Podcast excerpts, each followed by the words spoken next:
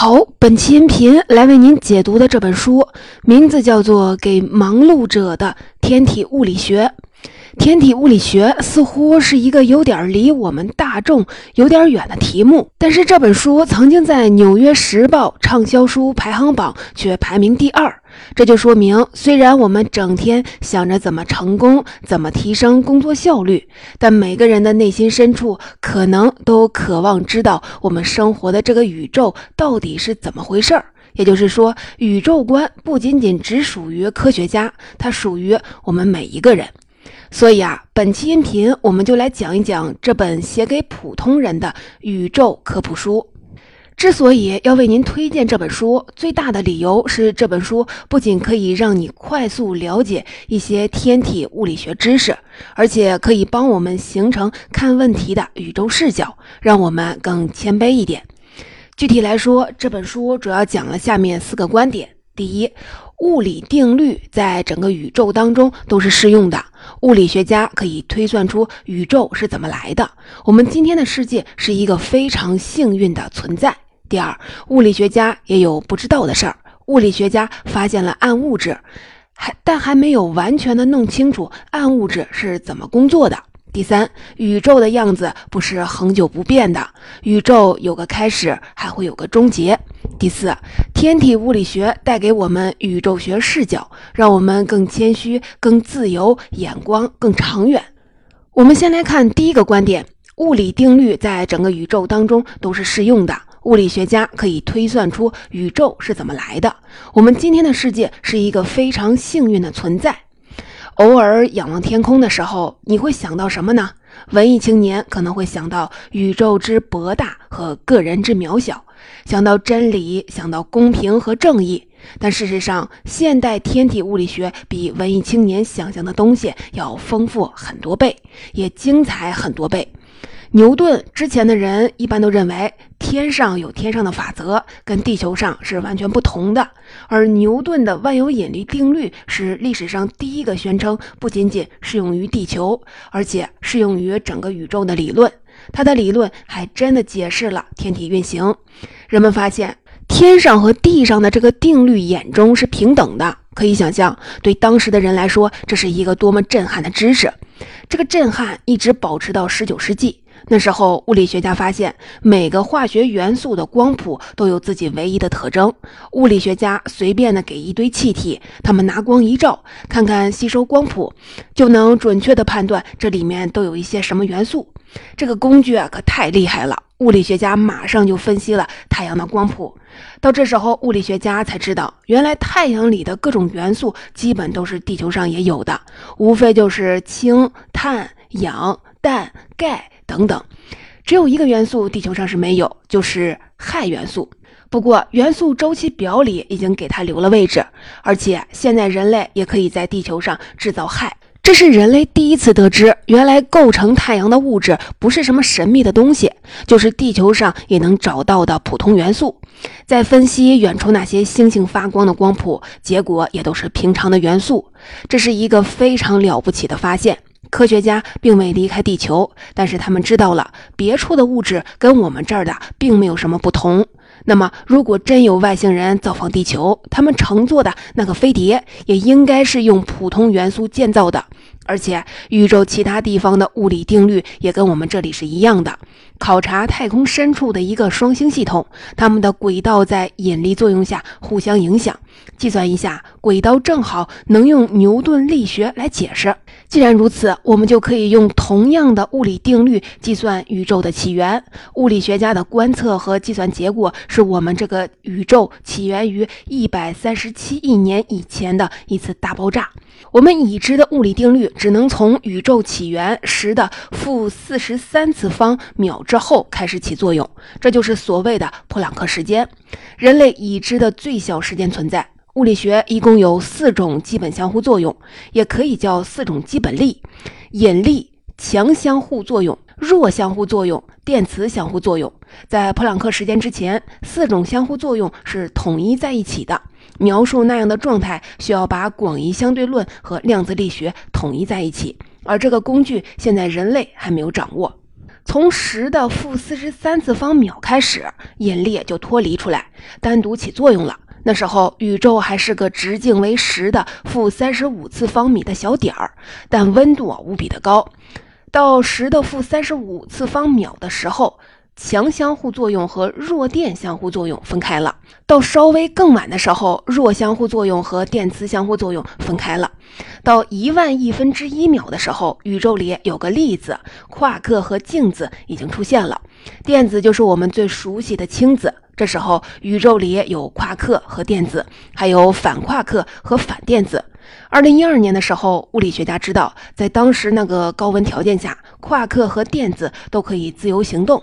宇宙就好像是一锅夸克的氢子粥，这锅粥里的主要活动是正反物质的产生和泯灭。夸克和反夸克，电子和反电子一旦相遇，就会泯灭，并且释放两个极高能量的光子。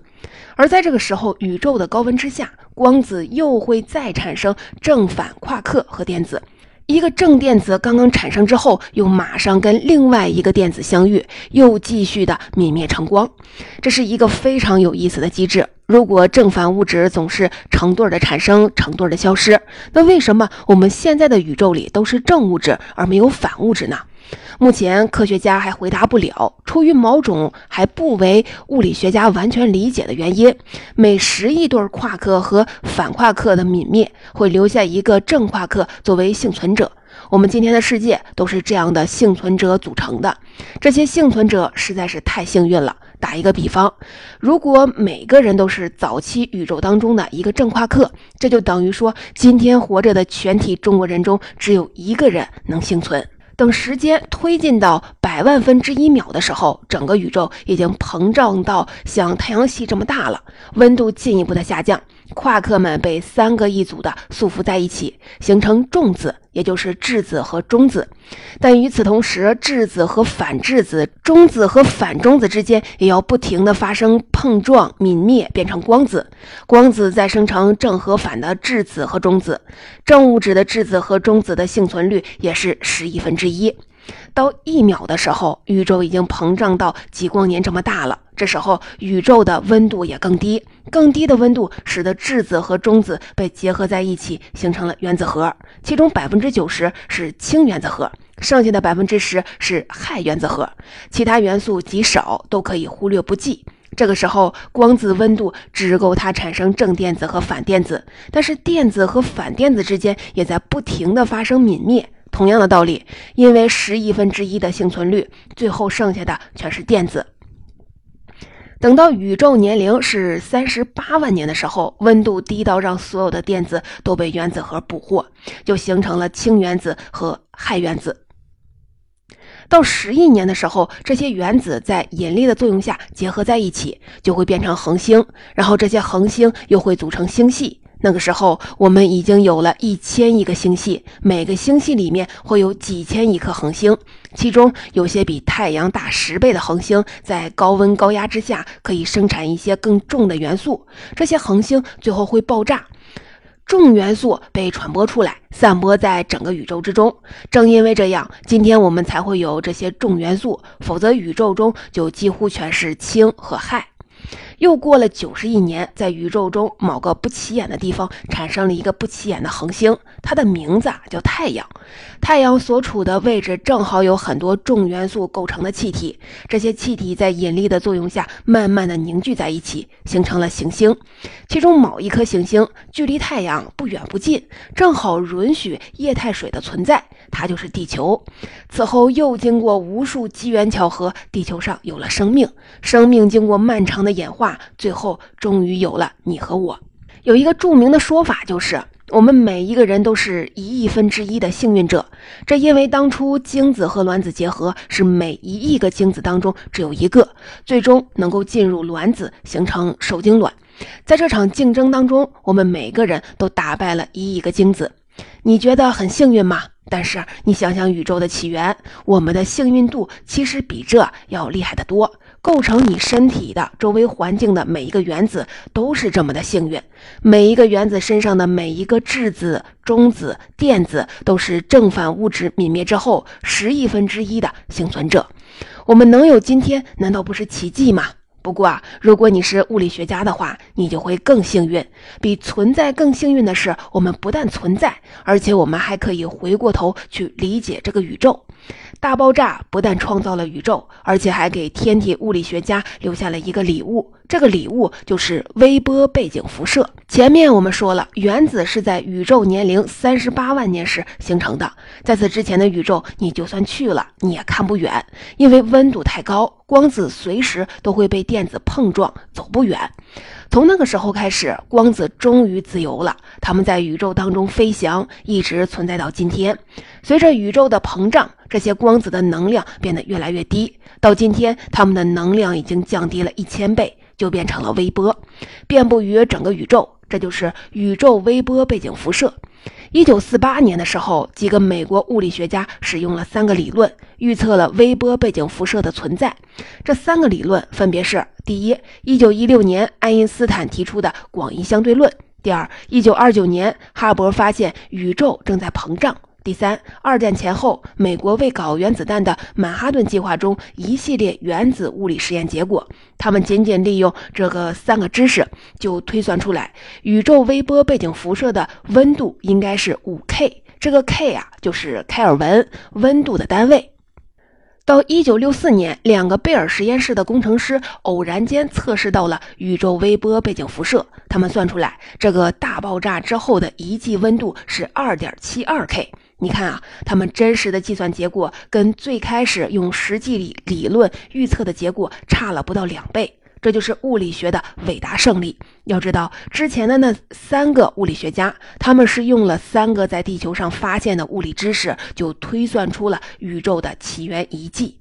后来有个天文学家打了个比方来形容这件事儿的神奇程度。他说：“这就好像你坐在房间里算卦，说某月某日将会有个直径五十英尺的飞碟降落在白宫的草坪上，而到了那一天，居然真有个飞碟降落在了白宫的草坪上。只不过飞碟的直径不是五十英寸，而是二十七点二英寸。要知道，飞碟能来就是个奇迹了。”我们可以想象一下，如果微波背景辐射在今天测不到，如果物理定律和物质在别处跟在我们这里不一样，如果元素光谱并没有那么简洁漂亮的性质，那我们就不可能理解这个宇宙。所以这本书的作者泰森有一句名言：这个宇宙根本没有义务让你理解。在上面的观点中，我们讲了关于这个宇宙中物理学家知道的事情。下面我们来看第二个观点：物理学家也有不知道的事儿。比如说暗物质，物理学家发现了暗物质，但还没有完全弄清楚暗物质是怎么工作的。要说暗物质，我们得先从望远镜说起。在望远镜刚刚出来的时候，它的放大倍数很低，既没有军事用途，也没有科学用途。最早的望远镜被称为偷窥镜，因为人们买望远镜主要就是为了偷窥邻居。从某种意义上来说，天文学家干的事儿和偷窥者差不多，他们都是充满好奇心的观察一些东西。也许最大的区别就是，天文学家看的东西啊更多，看的时间更长，而且看的非常非常的用心。每个星系中可能有千亿甚至万亿颗恒星，就好像行星围绕恒星转一样。星系中的恒星也绕着星系的中心转，而天文学家看着这些星系和星系团，看的是实在是着迷了。一九三七年的时候，天文学家弗里茨。自维基仔细地观察了一个星系团，叫后发座星系团。后发就是皇后的头发那两个字，它是由于这个星系团很像埃及王后的一个发型，所以命名的。自维基在观察这个后发座星系团的时候，就看出了一个问题。他发现，在星系团外面绕着这个星系团中心旋转的那些星系的速度非常的快，快的有点不正常了。我们来打一个比方，你拿一个耳机线，拿着这个线头开始转耳机的话，那你就会发现，旋转的速度越快，你的手指就要使更大的力气。如果转动的速度特别快，你的手啊抓不住了，耳机啊就会飞出去。地球绕着太阳转也是这个道理，中心提供的引力越大，能支持的旋转速度就越大。星系绕着星系团中心转也是这个道理。自维基估算了后发座星系团内部大概有多少星系，这些星系总共有多大的质量，同时能提供多大的引力。他发现这个引力根本支撑不了外面星系旋转的速度，那么高的速度，那几个星系都应该被甩出去才对。斯维基非常相信自己计算的准确性，他提出星系团内部必定还有一些我们看不到的物质，提供了额外的引力。此后，天文学家们陆续的考察了别的星系团，结果每个星系团都有同样的现象。打一个比方。就好像你在密切的观察你家的邻居，详细记录了每一个人的出行情况，发现他们平时都不出门，只在周末出去买点东西回来吃。你仔细的测算了他们每周末买回来的食物都有什么，总共呢能提供多少热量？结果你发现这些买回来的食物根本不够一家人吃一周的。那这一家人是怎么活下来的呢？最合理的解释就是邻居吃了一些你看不到的东西。物理学家把提供多余引力的东西被称为暗物质。计算表明，想要维持外面星系那么高的速度，暗物质不但要提供多余的引力，而且必须提供很多很多引力才行。暗物质的总质量必须是已知物质总质量的六倍之多。目前所有的仪器都测不到暗物质。物理学家知道的四种相互的作用，暗物质很可能除了引力之外，其他的三种它都是不参与的。这就是说，你的房间里遍布着一种特殊粒子构成的气体，或者说，你可以把它想象成是气体。这种粒子啊，可能比质子、中子都大很多，也很重。可是啊，你摸不着它，看不到它，就算用上各种先进的仪器，也完全感受不到它的存在。你任凭它在你的身体当中穿来穿去。所以，现在物理学家正在上天入地去探测暗物质。他们把专门的卫星送上天空，在地底下挖了很深很深的坑，在实验室里用最高能级的粒子加速器搞碰撞，都是希望能够找到一两个暗物质粒子。但是，从1937年自维基的发现至今八十多年过去了，物理学家对暗物质的了解仍然没有突破。这就是我们来给您总结的第二个观点：这个宇宙里有一种物理学家还弄不懂的暗物质。接下来，我们来看第三个观点：宇宙绝对不是这个永恒不变的样子，它有一个开始，还会有一个终结。就算到了今天，宇宙大爆炸的理论早已被物理学家广泛的接受了。可是有些民间的哲学家一说起宇宙来，还是那两句话，就是在空间上无边无际，在时间上无始无终。我们传统的想象中的宇宙是无限大的，曾经存在过无穷长的时间，并且将永久的存在下去。但是现在所有的证据都表明，宇宙绝对不是一个永恒不变的样子，宇宙有一个开始，而且还会有一个终结。如果你觉得这不好接受，那你不是唯一持这个观点的人，因为当年连爱因斯坦都认为宇宙应该是静态的。在广义相对论的引力场的方程中，有一个希腊字母叫拉姆达，它被称作是宇宙常数，而它所在的那一项本来是没有的。最开始，爱因斯坦用没有宇宙常数拉姆达的场方程对整个宇宙求解，发现这样得出的宇宙会膨胀。他觉得这肯定是不对，宇宙应该是静止的，这才加入了宇宙常数这一项。在数学上，有没有这一项，引力的性质都一样。宇宙常数仅仅是为了让宇宙不膨胀而存在，所以被称为是宇宙常数。不过，这个人为的做法有两个缺陷。首先呢，宇宙常数的物理意义是什么呢？它代表一种什么力呢？又是怎么在宇宙当中实现的呢？这些问题都没有答案。它仅仅是为了得到一个静态的宇宙而存在的。而第二点就更让物理学家不舒服了，也就是有宇宙常数的宇宙是不稳定的。后来有一位苏联的数学家做了个计算，方程中加入了一个宇宙常数，的确能得到一个静态的宇宙解。但是这个静态的宇宙是个不稳定的平衡，就好像把一个铅笔用笔尖立在了桌子上一样，只要有一点扰动，它马上就会倒下了。这样的静态宇宙其实是没有什么意义的。那么，真实的宇宙到底应该是什么样的呢？到了一九二九年，美国天文学家哈勃迎来了一个改变世界观的时刻。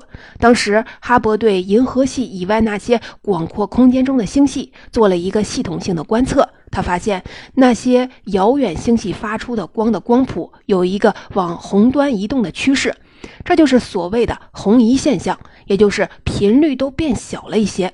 我们在生活中也能够遇到。比如说，有一列火车朝你开过来的时候，你会觉得鸣笛的声音更尖锐一点；而如果火车是离你而去，你就会觉得鸣笛的声音更低沉。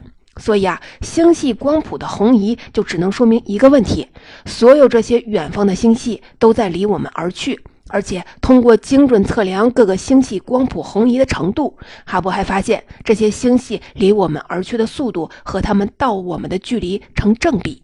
哈勃发现的就是宇宙正在膨胀的这个事实。既然宇宙正在膨胀，那我们马上就知道了，以前的宇宙肯定没有现在这么大。那么我们逆推回去，宇宙就一定有一个开始，这就是大爆炸理论的起源。可以想象，爱因斯坦得知了哈勃的观测之后是一个什么心情？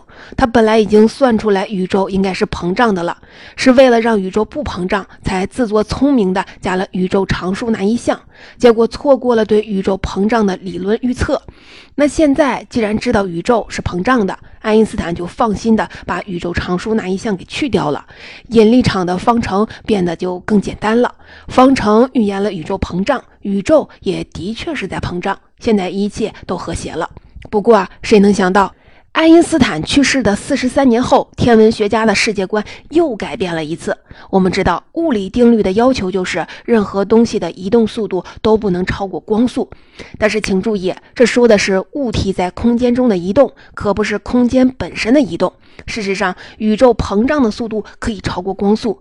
在大爆炸刚开始的时候，早期的宇宙膨胀速度到处都超过光速。而在现在，那些距离我们特别特别遥远的星系，离我们而去的速度也是超光速的。这就意味着，这个宇宙里存在的很多星系，因为它们距离我们太远，膨胀的速度超过了光速，我们不可能看到它们。不管它们那里发生了什么，我们都无法知道。女朋友坐飞机走了，飞机上总还能打个卫星电话。可是，如果女朋友跑得比光速还快，你就再也没有办法跟她取得联络了。难道说我们将孤独的跟可见的这些星系生活在这里吗？答案是也不一定。别忘了，在引力作用下，星系之间还有一个互相吸引的作用，也就是一个把空间往回拉的力量。那么，在引力的作用下，我们设想宇宙的膨胀速度应该是越来越慢的。这就好像往天上扔一个球，球上升的速度肯定是越来越慢，而且还会被引力给吸回来。爱因斯坦去世后四十三年，也就是一九九八年的时候，有两组天文学家想测量一下现在宇宙的膨胀速度已经减慢到了一个什么程度。他们有一些特别好的观测目标，叫 L A 型超新星。最初，这是一种双星系统，其中一颗星是白矮星。白矮星不断的吸收临近这颗星的质量，等到自己的质量增长到相当于我们的太阳质量的一点四四倍的时候，它就会突然爆发，变成超新星。这种超新星的引爆质量永远一样。它的亮度也永远一样，这样天文学家就可以把 L A 型超新星当成是标度尺来用。他们一看它到达地球的亮度，就能精确知道它距离地球有多远。但是观测结果让天文学家惊掉了下巴。用超新星亮度算的实际的距离，比用宇宙膨胀历史算的距离远了百分之十五。这就意味着宇宙膨胀不但没有减速，而且还在加速。这个发现实在是毁三观。但是经过科学家的检验，确认无疑。最后三个科学家因此获得了二零一一年诺贝尔奖。物理学家就只好再把宇宙常数放回到爱因斯坦场方程当中去，只不过这回它的数值得改，变成让宇宙加速膨胀。那之前的问题就又回来了：宇宙常数到底有什么物理意义呢？物理学家现在还解释不了，只好沿袭暗物质的命名传统，称之为暗能量。暗能量提供了一种真空当中的斥力，但是它到底是什么样的物理机制，我们完全不知道。物理学家计算，再过一万亿年，除了银河系以外，我们的天空中将再也看不到其他的星星。以上就是第三个观点，宇宙并不是一成不变的。接下来我们来看第四个观点，天体物理带给我们的宇宙学的视角。前面讲了这么多的知识，那么它到底有什么用呢？这本书的作者泰森就说，天体物理学给我们的是一个宇宙学的视角。所谓的视角，就是看问题的角度和方法。那宇宙学视角意味着什么呢？最根本的一点就是这个世界不是因为你而存在的。而要得出这个结论，我们就要从地球说起。地球在太阳系中占据了一个绝佳的位置，这让我们深感庆幸。一个行星要想适合生命的存在，就必须得有液态水。这就意味着你的温度不能太冷，也不能太热，所以你的轨道距离恒星不能太近，也不能太远。而地球正好处在这样一个轨道上，地球的大小和密度也都合适。如果太大，过高的重力就不允许大型动物出现。如果太小，什么东西都太轻了也不行。像这样难得的行星，天文学家称之为类地行星。宇宙中能有多少类地行星呢？答案是有很多。现在已经找到了几千颗太阳系以外的行星，其中有几颗看上去啊就跟地球有点类似。我们这几年就经常听说发现了类地行星的报道。我们都知道，仅仅是一个银河系里就有千亿颗，甚至可能万亿颗恒星。而天文学家估计，只是在银河系中，类地行星就至少有四百亿颗。在太阳系里，地球的确是非常的特殊，而人类这个高等生物的出现也的确是难能可贵。可是，放眼宇宙，甚至仅仅是放眼银河系，我们似乎啊一点都不特殊。这个宇宙不可能是为了我们而存在的。作者泰森就说：“当我思考宇宙膨胀的时候，有时候我会忘记地球上还有饥寒交迫的人；当我在跟踪行星和彗星运行轨道的时候，有时候我会忘记地球上有的人不顾对子孙后代的责任，恶意破坏环境。因为不管你怎么想象，宇宙都比你想的更大。所以，我们现在有一个矛盾。”考虑到生命，甚至组成生命的每个粒子出现的概率之小，我们应该觉得自己特别的幸运。可是考虑到宇宙之大，我们又觉得自己特别的渺小。那从宇宙学的视角，到底让人何以自处呢？在纽约市某一个博物馆，曾经放过一个关于宇宙的穹幕电影，观众沉浸其中。以一个假想的视角，从地球出发，飞出太阳系，再飞出银河系，镜头越拉越远，能直观感到宇宙非常非常的大，而地球非常非常的小。一个常青藤大学的一位心理学的教授看了这个影片，深感震撼，感觉自己实在是太渺小了。他就给泰森写信，说他想用这个影片搞一个现场观察调查，来研究一下渺小感。可是泰森说：“我是专门研究天体物理学的，我整天面对宇宙，可是我并没有渺小感。我的感受是，我是跟宇宙是连接在一起的，我感觉我更自由了。”如果你了解生物学，你大概不会认为人是地球的主宰者，你会认为人只是地球生物的一个成员。论数量，细菌比人多得多；论智力，人跟黑猩猩的基因只差了几个百分点而已。如果这么小的基因差异都能导致这么大的智力差距，那如果真有一种什么外星人，他们在基因上就比我们高级很多，那在他们眼里，我们人类又算是什么呢？我们生命最关键的四个元素：氢、氧、碳和氮，遍布于整个宇宙。这些元素都不是本地生产的，它们来自早期的宇宙，它们产生于某个大质量的恒星，是恒星爆炸才使得它们在宇宙当中传播开来。距离我们几十亿光年的地方，可能就有个呀外星人，你跟他永远都不可能见面。但是他身上的某个氧原子和你身上的某个氧原子是几十亿年以前在同一颗恒星上制造出来的。宇宙非常非常的大，但哪怕再遥远，我们每个人跟每个人都有联系。宇宙学视角的另一个重要的意义就是让我们谦卑一点。泰森说：“如果我们观察小孩，就会发现，小孩总是把身边一点小事儿当成是天大的事儿。比如说，玩具坏了，小孩就哭闹；膝盖擦破了一点皮，小孩就大喊大叫。他们以为自己是世界的中心，因为他们经验太少，不知道世界上有比眼前的事儿大得多的事儿。那我们作为大人，是不是也有同样幼稚的想法呢？我们是不是也会不自觉地认为世界应该绕着自己转呢？”别人跟你信仰不同，你就要打击别人；别人跟你政治观点不一样，你就想控制别人。而如果你有宇宙学的视角，你可能会觉得人跟人的区别不但不是坏事儿，反而还值得珍视。探索宇宙可能会给我们带来一些实际的物质好处，也可能纯粹是因为探索宇宙很有趣。但是泰森说，探索宇宙还有一个功能，就是让我们保持把眼光放远的态度。如果你只看自己这一亩三分地，你慢慢的总会认为世界就应该绕着你转，你一定会变得无知和自大。愿意向外探索，实在是事关谦卑的美德。好在我们这个宇宙没有义务让我们理解，它现在还充满了未知。总结说到这儿，《给忙碌者的天体物理学》这本书我们就讲完了。最后，我们一起来总结一下。这本书告诉我们，物理规律在全宇宙都是适用的，由此我们可以计算出宇宙的起源。我们也知道宇宙在加速的膨胀，但宇宙里还有更多是我们还不知道的东西。比如说，暗物质存在于星系中，是一种虽然无法被观测到，但确实存在的物质。再比如，暗能量充溢在宇宙的空间里，增加宇宙的膨胀速度，我们也很难察觉和观测。了解的越多，我们就越会发现，宇宙没有义务让我们理解，这就是一种宇宙学的视角，它让我们看问题更谦虚、更长远，人格上更自由。